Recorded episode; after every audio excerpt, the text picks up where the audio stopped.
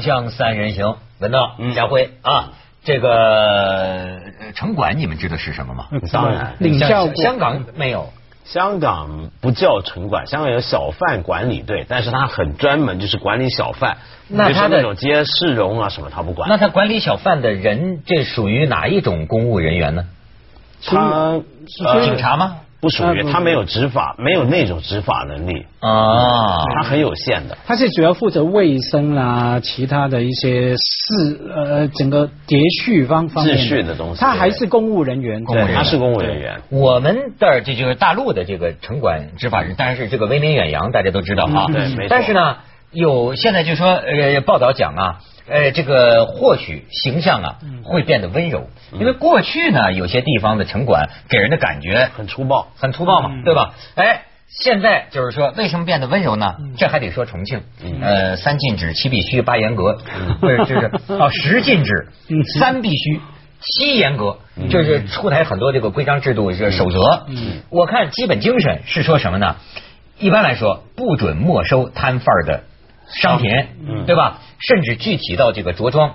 穿衣服，甚至具体到男同志啊，不能留那个长胡子，女同志不能够化浓妆，嗯嗯特别是有一样非常引人注目，就是说啊，城管每天上街要为群众做一件好事儿。哎呀，重庆厉害！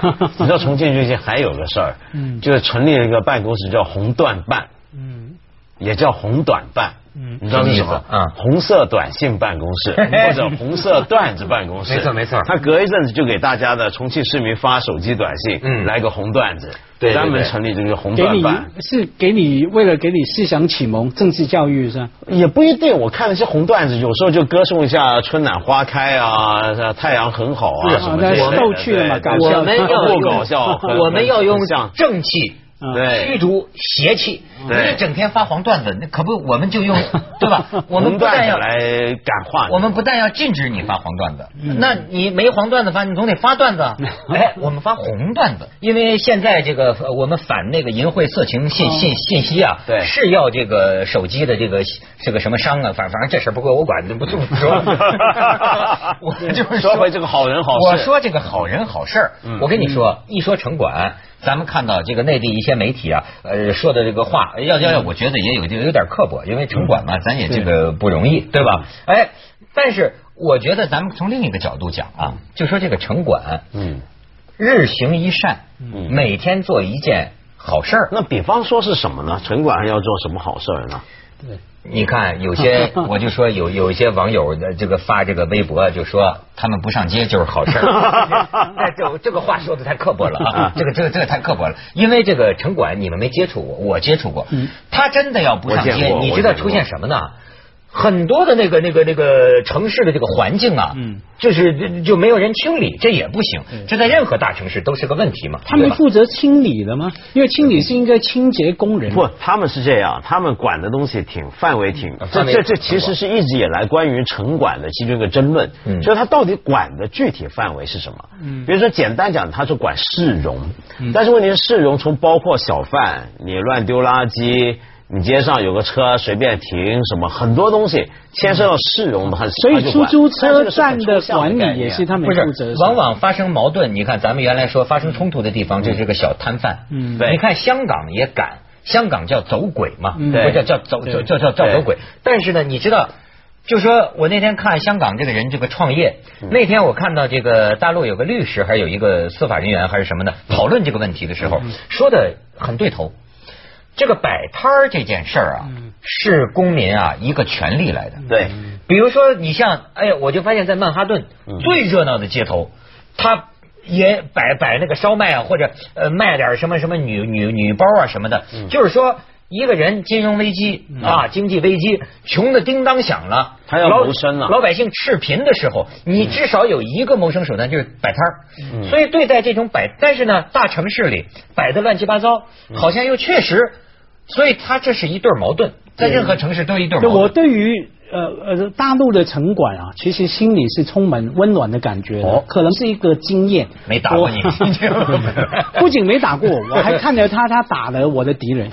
我在去深圳嘛哈，一家人去深圳哈，然后就出租车我猜应该是城管负责管的嘛，在出租车我们叫排队嘛，等出租车，然后前面有个大娘啊啊，一个大妈这样子，矮矮胖胖这样，在负责控制谁先上谁不能上，不准人家插队。嗯，然后你知道在深圳，我们就看到别人插队哈，嗯，然后我当然就很正气的阻止嘛，我说哎，这位戴眼镜的先生，请你不要插队啊，讲文明 排队哈，结果我当然被骂回来嘛，嗯。关你什么事啊？前面的人都没讲话，轮到你讲话，那就这样骂我。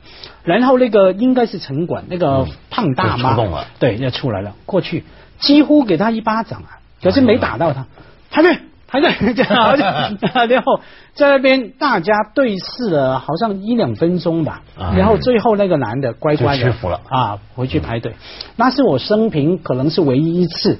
对于说那种哈那种呃负责管理秩序的人的感激啊，所以我在我想说，在某种时间跟空间下面哈，没有这种这种人也真的不可想象哈。可是这里面牵涉什么问题呢？就是城管啊，一方面。当然有好做了很好的东西，可是另一方面就这为什么印象不好？就前几年你知道闹了很多事儿，发生这种事对，比如说打起来啊，甚至泄露出一个手册嘛，说就是教城管要打人的时候该怎么打，下手要快要狠，不要被人看到。基本上有这个李小龙截拳道的对对对对对，所以是中国特色的特种部队嘛。那么第二呢，就是这里面讲市容，我刚刚讲了，它很抽象。那有时候一个城市，我们不同的城市有不同的管理方法。那不同的城市，假如说他讲这个市容，是从一个领导者坐在办公室的角度去看出去，这个街道该怎么样好看？这时候就有个美学问题，就是说他用他的一个美学观念强加在一座城市上。那么比如说你刚刚讲小贩，小贩其实是很多基层老百姓他谋生的一个最后的阀门。哎，那这时候你因为某种美学观念。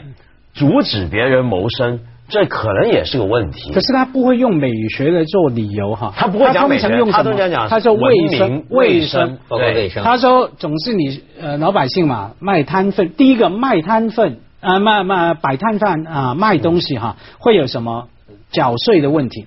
他说我要管理啊，你要领牌照啊，我不晓得你赚了多少钱，你要给国家交税啊。好，假如你卖吃的，他就说不卫生。会把人家吃坏肚皮。可是这个，这个，这个，我插你一个事儿啊，你知道，大概在几个月前，美国弄了一个轩然大波，嗯，出来一个照片，极可爱的一个小女孩，嗯，卖那个相当于自己榨这榨那个鲜榨果汁，嗯，卖。然后美国也有类似于这个城管执法的人员，他也是你要严格按照法律来说，跟这个小女孩说你有没有执照，把把小妹妹吓哭了，然后这个事情就有人拍下这个小妹妹的照片。发到网上，全美国震怒啊！说怎么能就这样？一个小女孩子，她摆个鲜榨果汁，她自己卖果汁，你也跟她营业执照，说她马上牵涉到中期选举，就是 你看民主党政府就是大政府，没错没错，对对不对？所以所以这我跟你讲，就说这个创业啊，现在经济不好啊。香港有一个咱们朋友老爱吃那个，就湾仔那边吃辣辣螃蟹，嗯，辣蟹。我跟你讲，我们北京来的朋友有有一个人每次来都吃啊，那玩意儿就分成微辣、中辣、大辣、特辣、超超辣、超辣、超辣。哎呦，有一个号称能吃辣的人呐，就是说说说是香港有什么辣的，然后说我要个大辣。完了之后，你知道吗？要了一杯冰冻可乐，整个饭局他就把他这舌头泡在这个可乐里，就辣到这程度，反正非常好吃。但是我就看他这个宣传这个栏儿，这个老板当年给香港的警察没收过八百多辆车子。嗯。就这个在街上卖，他最早就是他他他最早就是摆摊卖这个螃蟹。你想那走鬼像警察一追，他就跑。他还不算老祖宗了，真的卖那个辣蟹不是在路上卖，在船上面卖。对，香港铜锣湾这个避风塘，对，有个海，都是晚上你出去租船出去，艇上有人在艇上来卖这个出名的。后来管理了，政府管理了。就把那些人弄到岸上，他就到岸上，他又在街上再管理，就变一个店铺了。可是我想说的就是，这是个迷思。我们常说街上买东西不干净，嗯，但其实这是个管理方法的问题，而不是说他呃一只要在街上卖东西就必然不干净。比如说举个例子，我最喜欢这个例子，去日本，嗯，日本人多爱干净，你想想看，你晚上在东京街上。多少拉面店，嗯嗯对，那多少小吃店卖关东煮卖什么？那你说那个干净不干净？他们弄得很干净，对不对？所以在街上卖东西不必然不干净，只是看你怎么管理而已。那你好像你看香港警察也是说卖淫 也不能在街上卖是吧？进屋好像就再好点是吗？不 是，他是这样，是 你可以在街上都，但是呢，你不能够就是说变成集团经营，一楼一凤可以在香港，理论上可以。我还以为他是照摆摊的理论来管理。咱们继续广告，锵锵三人行，广告之后见。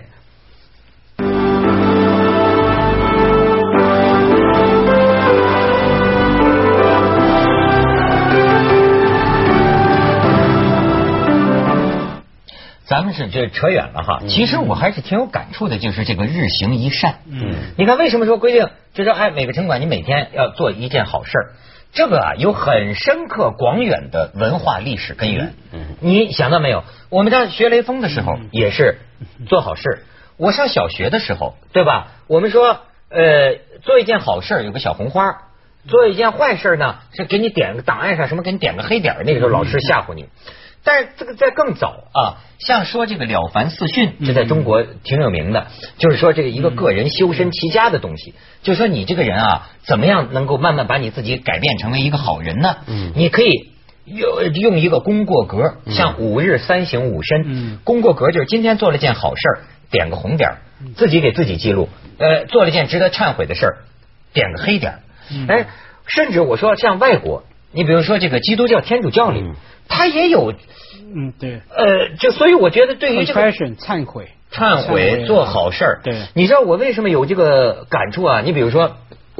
我那天就跟我们组里聊，我说如果我死了的话，哈，就是我对这个人类没做过什么贡献，唯一值得有两项贡献就是我给人类留下我的两大理论，及我四十年的人生经验啊。一个理论叫做唯一正确的事儿，这个 这个这个这个理论回头再跟你们说。另外一个理论就是我非常重要一个理论，叫幸运积分理论。嗯，这也是我多年生活当中发现的啊。我感觉哎，我这验证过无数次。我这个幸运积分理论什么意思啊？我相信在天上啊有一个我们的银行，嗯，所有哎你这个奉献的，嗯，做好事的或者自己受苦的、受折磨的，嗯，都是给你存钱，这个幸运积分就加分，你知道吗？所有的你享受了，你舒服了，对吧？你那你你美了啊，你自个儿爽了，这都是在花钱。嗯，为为什么我这种时候最近倒霉的就是喝凉水都塞牙，你知道吗？就等于就是说，哎呀，这个天上掉这块石头，十个人都砸不着，就能砸我脑袋上。你知道吗？很多事儿，你比如我在香港买个台灯啊，人家寄到北京去，对吗？从来没出过事儿，偏偏就我的这个台灯杆儿寄到的时候就断了，嗯，这就是倒霉嘛？倒霉。我后来我就反思，为什么呢？因为我享受太多了，嗯，你知道吗？我这个我我生活享受太多了，所以我就觉得呢，你看。倒霉的时候，你想想，往往就是在这个叫倒霉。假如真的是有这种因果哈，你就不会只是坏了一个桌桌灯嘛？你应该更倒霉嘛？你想一下自己做了什么？对你们听着跟笑话似的，但是我就是用这个理论一直成功活到现在的。我跟你讲，我一看这个，我我就有点倒霉了吧？我就说我得存钱，存钱，存钱是什么意思啊？就是要给人，要把自己的东西给人，要奉献，要帮人，要帮人做好事，这样。哎，或者哪怕是受点苦，比如说啊，最近这个这个怎么着，嗯，受了个很大的挫折，这个时候啊，你也很很很安慰，你知道吗？在存钱呢，这是 这是存钱呢，很快你就发现好事就来了，哎，好事就。你这个现世报还这么快，啊 而且而且总要有一些方法让自己慢慢做好事哈。像你说种种的，不管中国传统还是西方的，叫你做好事，其实是希望你把做好事变成一个习惯。做好事是会上瘾的。嗯，这句话我记得很深刻，是从成龙那边听来的。成龙做做了多少其他的事，我我不管。可是他事儿也上瘾 是吧？他说他做那个，他说去做慈善哈。他说自己的经验，刚开始有人说，哎，成龙大哥啊，你应该去捐钱做了什么事？他非常不喜欢。后来被迫了人情压力哈，人家他还没答应捐钱，人家先跟报纸讲了，公开了，他只好去捐了。被迫捐了之后，他心很疼。啊，心里不舒服、不自在。后来一次、两次、三次，他说上上瘾了。当你去捐钱帮助人家的时候啊，你感觉别人给你的回报。给你的笑容，给你的温暖的拥抱等等哈，这个这个不需要这些，我完我就是给自个儿存钱，所以所以我完全不图回报，嗯你高兴不高兴根本无所谓，对我来说我自个儿存钱的，所以我帮你。不过我觉得更大的问题在于，就其实你讲功过格啊，或者这种每天反省自己做了多少好事坏事这个情况，它最大的问题在哪呢？就是说我不是说叫大家别做好事，光做坏事，而是说有时候有些好事。是你做了自己都不知道，坏事也一样是你做了不知道的。我举一个简单的例子，你比如说像家辉刚才讲说这个有人排队插队，那个插队的人他晚上回家，假如他也填功过格，他会不会填下这笔？我今天干了个坏事，我插队，他不一定。嗯，我想讲的是什么呢？就是说有时候好事坏事啊。它是维系到一个程度，是你自己反省不到的，因为它变成个社会规范。嗯嗯。就比如说举个例子，我们在香港常常很能感受得到的，就是啊，我们一般香港人的习惯就是，你假如走到一个过道，有个门，你看到后头有人来，你你在前头走，你走的时候，你这个门还扶一把。你说香港的习惯不会啊，这是美国的习惯。香港也很多地方还会有，但是比如说到了很多地方呢，也许人家前头就不理你了。嗯，那你说你扶一扶这个门，这种习惯叫不叫好事呢？嗯，假如说我是城管，我每天做一件好事，我光干这个事儿，那也太容易了，是不是？就我想说的是，很多时候好事坏事是由你整个社会的规范。潜移默化的来决定的，嗯，所以在很多情况下，一个很好的、很文明的社会，也许很多人每天都在做很多好事，只不过他们不觉得那叫好事。哎，你像呃，有一个城市，我就见到过，是一个呃很大的一个标语啊，我觉得很有意思，就是说呃，本月一号就是今天是吧？是本市的排队日，嗯，就大家要排队啊。就是说，这个做就等于说你平常不排队，那这天排队这就做好事了，对不对？排队，锵锵三人行，广告之后见。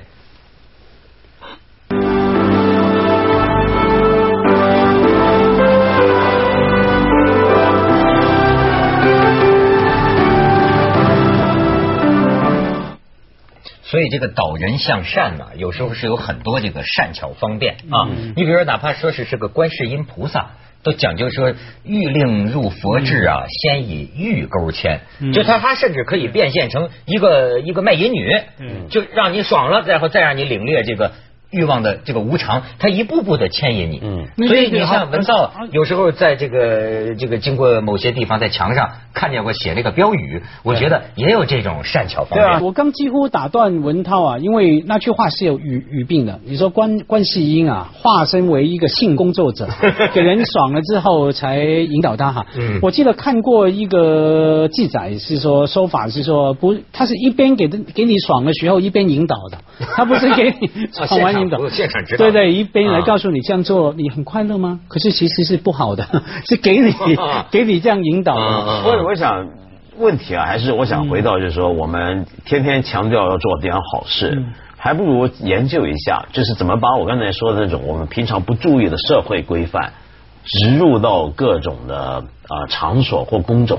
比如说你讲城管这个例子啊。城管，我觉得对我们来讲，城管能够做的最大好事，当然不能像那些网友那么坏啊，说别上街，而是说怎么样把一些很正确的规范灌注在他的工作要求之中，乃至于他不觉得我今天是做好事，我今天只是做对事。嗯，你懂我意思吗？就等于说一个医生，医生医病，把很很认真的把一个病人医好了，然后甚至照顾他的心理需要，你说这叫不叫做好事呢？假如说一个国家、一个社会，每一个医生都宣誓的时候，都很认真的执行他的誓言，希波克拉底誓言。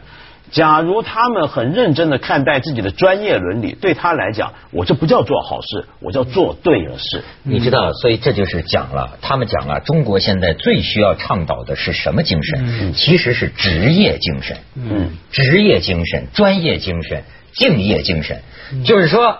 你不一定要去做圣人，这个社会五行八作三百六十行，只要你每个人把你自己应分做的事情嗯。做好了，嗯。这个社会就会很好，对吗？你该干现在的很多事情是到哪儿都是不专业嘛，对吧？你你是个修理工。可是你你你的技术连个外行你都你都不如，你你是个什么装修的？装修的你把人家那个吃剩下的饭盒塞到人家家墙里去，你说你这个？对，我我觉得说这个嗯，要人家做好事也好，对事也好，当然可以这样期待哈，可是不容易了，所以我还是比较现实，从惩罚来着手。你不能做坏事，为什么呢？不是说你不想做，是你不敢做。你做了坏事会有会有那个惩罚。OK，你做什么装修工人饭盒塞进厂里面，被查出你会惩罚很重。我觉得只有从这个角度，才能慢慢的建立起来。